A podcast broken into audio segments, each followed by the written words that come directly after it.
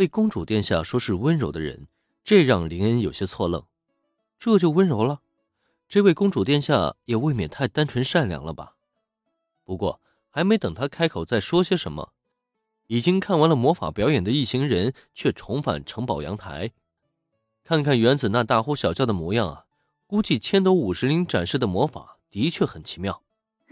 我们回来了，莲恩，我跟你说，千斗同学的魔法。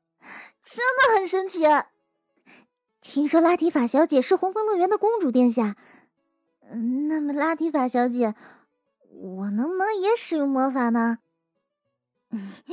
就像千岛同学那样。先是和林恩说完了魔法的神奇，随后原子的目光又转到了公主殿下的身上。怎么着？他刚才才刚看完魔法，现在就想使用魔法了？这个原子啊，还真是贪心呢。原子能使用魔法吗？答案当然是肯定的。重复之前雨林那般的口口相传，原子应该也可以被赋予一个魔法的使用权利。可问题是，这种事情让公主殿下怎么回答呢？脸颊浮现出红晕的同时，他还下意识的看向了林恩的方向。公主殿下，你看我干嘛呀？这种事情我可没有办法帮你回答呀。请不要为难公主殿下。正常情况下，人类是不可能使用魔法的。还好啊，在这关键的时刻，还有千斗五十铃上前护驾呢。就见他义正言辞的拉住了原子，并且认真的表示了原子的想法只是异想天开。但是，想让原子就此放弃，那是根本不可能的。正常情况下，人类无法使用魔法，也就是说，还有特殊情况能让人类使用魔法喽？我要怎么办才能使用魔法？千诺同学，你就直说了吧。好家伙，一到关键时刻，原子这脑袋瓜还真是够用的。但问题是，他这么一追问吧，却是把说漏嘴的千斗五十铃给架住了，不由自主的看向公主殿下。拉提法那边也是一脸的不知所措。在这种情况下，原子，你就别去难为千斗同学了。如果普通人很容易就能使用魔法，那这个世界上魔法早就不是秘密了。这样啊？什么嘛，真是扫兴！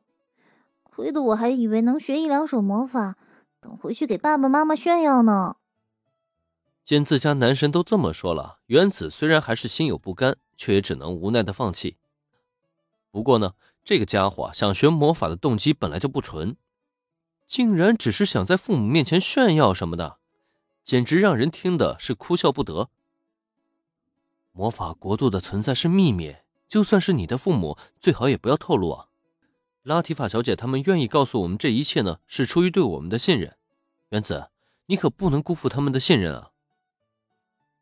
无奈的看向原子，林恩简直不知道该说他什么好了。最终呢，他也只能叮嘱对方一番。毕竟事关魔法国度的秘密，一旦对外暴露，那无论是对红枫乐园，还是对原子本身，都不是什么好事儿。父母都不能说吗？啊，好吧，我知道了。放心吧，拉蒂法小姐，我会替你保守秘密的。虽然原子性格比较跳脱，但也却不是是非不分的。见林恩说的严重，他也很快收拾好了心思。严肃的表示自己会帮忙保守秘密，但是就在原子这番话落下之际，你确认你可以保守这份秘密吗？如果你实在做不到也没关系，我可以帮你。千斗五十铃的突然开口吸引了所有人的目光，尤其是原子，他更加好奇对方为什么会说出这样的话来。你帮我？你怎么帮我？然而，就在原子刚刚露出疑惑的目光来，却见对面的千斗五十铃已经挥手掏出自己的魔枪来，将黑漆漆的枪口对准了原子的脑门。只要抹消木林同学关于魔法国度的回忆，这份秘密就永远都不会泄露了。千斗五十铃面无表情的开口，却让原子情不自禁的打了一个寒战。